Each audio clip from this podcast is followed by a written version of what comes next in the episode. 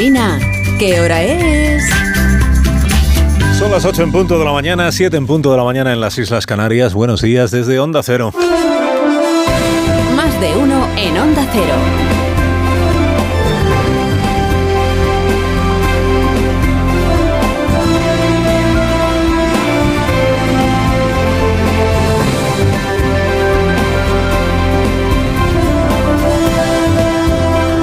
Están? Bienvenidos a una nueva mañana de radio. Estamos estrenando el 3 de julio del año 2023. 3 de julio significa que estamos a 20 días, 20 días de las urnas. Estamos a cuatro días de que empiece la campaña electoral, que en realidad empezó en marzo y que va a empezar pues a la vez que, que los Sanfermines. Y los líderes de los partidos políticos pues han entrado ya en bucle, ¿no? Le dan a la rueda esta del hámster y repiten allí donde van el repertorio sobradamente conocido. Tan sobradamente conocido que empieza a ser ya perfectamente prescindible. O sea, o ya aportan algo nuevo o qué aburrido, qué aburrido ser lo que queda de campaña electoral. Se está haciendo larga igual. Bueno, a Sánchez igual se le está haciendo corta porque ve que las tendencias, los sondeos parece que apuntan una ligera mejoría del Partido Socialista, pero bueno, mejoría, que estaría por encima de los 100 escaños. Pero claro, es que ya no quedan muchos días para remontar. Para remontar. Bueno, a estas alturas ya sabemos cosas, ¿no? A estas alturas, a base de repetir, repetir, repetir, pues ya sabemos que Yolanda Díaz no va a explicar nunca por qué ha defenestrado a Irene Montero. Porque ella solo quiere hablar de propuestas. Lo mismo de reducirnos la jornada laboral a todos, que esto de obsequiar a los jóvenes con 20.000 euros cuando cumplen 18 años. Da igual a qué familia pertenezca ese joven. Da igual que pertenezca a una familia que llega asfixiada a fin de mes, que pertenezca a la saga Botín. De que las ayudas públicas deben darse en función de la renta, se ve que solo era progresista cuando pillaron al vicepresidente de Díaz Ayuso abonado al, al bono térmico, este, acogido al bono térmico. No en esto de la herencia universal, porque al parecer los jóvenes, da igual el nivel de renta que tengan, necesitan todos la misma ayuda. 20.000 para poder estudiar o para poder emprender.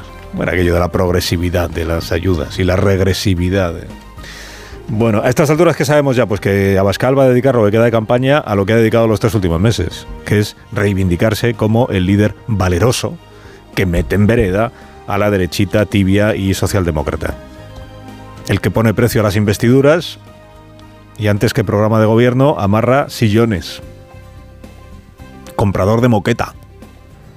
Que lo mismo coloca sectarios en las presidencias de los parlamentos autonómicos que se hace con las consejerías de Agricultura y Medio Rural para combatir desde ellas el consenso sobre el cambio climático, porque la palabra consenso hace que les salgan sarpullidos a algunos en, en Vox. ¿Qué más sabemos a estas alturas? Pues ya sabemos que Pedro Sánchez atribuye su mal fario demoscópico a la conjura jodeo-mediática. Y que no entiende, no entiende que poniéndose él mismo un notable como gobernante, se puso la nota aquí, un notable, los encuestados le estén enseñando la puerta de salida. No lo entiende. Panda de desinformados. Estos varios millones de españoles suscritos a los bulos, a las intoxicaciones, a las exageraciones sobre el Falcon, trumpistas todos que no le perdonan que haya antepuesto siempre el bienestar del país a sus propios intereses. Y que tampoco le perdonan que la economía vaya como una moto, tal como dice su vicepresidenta primera y tal como desmiente su vicepresidenta segunda. Tenemos a la primera que es Calviño diciendo, va como una moto, es que nos salimos. Y a, y a Yolanda Díaz diciendo es que la situación de las familias es muy apurada, que los salarios en España están por los suelos. Y a estas alturas que sabemos, pues que Núñez Feijóo lo fía todo a abrirle los ojos a los españoles para que comprueben que él ni se llama Pedro, ni juega al baloncesto, ni miente. Sea, que él no es Sánchez. Tantas dudas debe de tener todavía el señor Feijóo sobre si los españoles aciertan a distinguir a Sánchez de él, que ayer se marcó un vídeo de 10 minutos, 10 minutazos, en los que sale todo el tiempo caminando. Como Emilio Aragón, en aquel programa en el que seguía una línea blanca, ¿no? Todo el tiempo caminando, mientras cuenta al espectador su vida. E insiste mucho, para demostrar que él no es Sánchez, en cómo se llama. En el colegio me llamaron Núñez, después volví a Alberto, para ser conocido hoy por la mayoría como Feijó. Está claro, ¿no? Está claro. Este es el resumen del vídeo. Yo no soy Pedro Sánchez. Esto. No soy Pedro Sánchez. Sí, hombre, ya. Ya sabemos quién no es. Sabemos también ahora quién es, gracias a este vídeo. ¿Quién es? Pues el, pues el niño, al que llamaban Albertito, y que luego ya pues fue a- al internado, luego fue a la universidad. Dice que se corrió muchas juergas cuando era estudiante en Santiago. Luego ya empezó en la administración y votó a Felipe y luego ya fichó por el PP. Sabemos quién no es, sabemos quién es. Otra cosa es, otra cosa es que el valor de su palabra esté sometido, claro, al examen inapelable del tiempo y de las conveniencias que están por venir. El mismo examen para todos, el examen de la palabra de los candidatos. Lo que uno promete cuando es aspirante y lo, que lo que uno hace cuando luego ya ejerce la presidencia. El viernes proclamó Alberto Núñez Feijóo que sin palabra no hay política. Y lo hizo el mismo día en que su candidata en Extremadura se comía sus palabras y su palabra para presentar ante los extremeños su feliz casamiento con el señor de Vox. Sin palabra no hay política, pero en Extremadura la palabra de una política ha quedado calcinada antes incluso de estrenarse como gobernante o gobernanta. La señora Guardiola gana el poder perdiendo el crédito. A ver con qué cara le recrimina ahora a Sánchez cualquier dirigente del PP, incluido Feijóo que haya incumplido el 90% de los compromisos que adquirió en 2019. ¿no?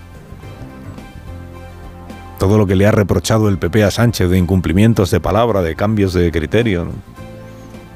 que los ha habido, ¿eh?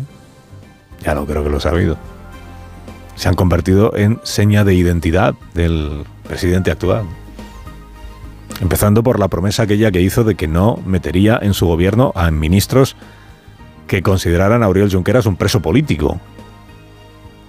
Y luego metió cinco la mañana siguiente a las elecciones generales. Cinco que decían que Junqueras era un preso político. Incluida Yolanda Díaz, por cierto. Bueno, María sin palabra Guardiola aún quiso justificar su incumplimiento el viernes invocando el interés general de los extremeños. Muy ocurrente. Mi palabra no es tan importante como el futuro de los extremeños. Yo comprendo, soy consciente de que ahora seguro que hay mucha gente decepcionada, yo lo entiendo, yo lo asumo, pero sí que me gustaría pedir que se me juzgue como presidenta de la Junta de Extremadura. No, claro, denos tiempo. También será juzgada como presidenta de la Junta de Extremadura, pero es que aún no es presidenta. Y sin embargo ya es incumplidora. De... Claro, de tu propia palabra proclamando lo poco que vale para ti misma, pues es una novedad política interesante. Pero aún es peor confirmar ante los ciudadanos que aquello que tú presentaste como una declaración de principios sobre Vox no era más que un calentón, fruto del enfado. Ah, fíjate qué pregunta tan pertinente le hicieron el viernes a la señora Guardiola y cuál fue su respuesta. Usted en algún momento de todo este tránsito ha dicho que, la formación con la que va a formar eh, gobierno deshumanizaba, eh, en este caso, a los migrantes y que negaba la violencia machista. ¿Sigue manteniéndolo? A ver, yo eh, ya he reconocido que esas palabras fueron fruto de un enfado importante, de una frustración por un momento concreto. Yo no asumo los postulados de Vox y Vox no asume los postulados del Partido Popular. Somos partidos diferentes. O sea, como estaba frustrada porque Vox no pasaba por el aro de investirla sin formar parte del gobierno, dijo que Vox es un partido que deshumaniza al inmigrante y relativiza la violencia machista. Como ya se le ha pasado el enfado, porque ha sido ella la que ha pasado por el aro, pues ahora ya no, tiene esa opinión sobre Vox. Aunque Vox no se haya movido un milímetro de dónde estaba y de lo que era y de lo que sigue siendo. Vivir para ver ¿eh? y vivir para oír y para leer. Cuánto opinador que se lanza ahora a condenar la falta de palabra de María Guardiola no levantó jamás la voz ante la falta de palabra de Pedro Sánchez. ¿Cuántos que ahora censuran a Guardiola por decir una cosa y hacer justo a la contraria la semana siguiente? Han justificado uno a uno durante estos cuatro años los bandazos del presidente Sánchez, ¿no? Empezando por el primer bandazo, que fue decir, ¿cómo voy a meter yo en el gobierno a ministros de Podemos que dicen que hay presos políticos? Pues el siguiente día estaban ahí.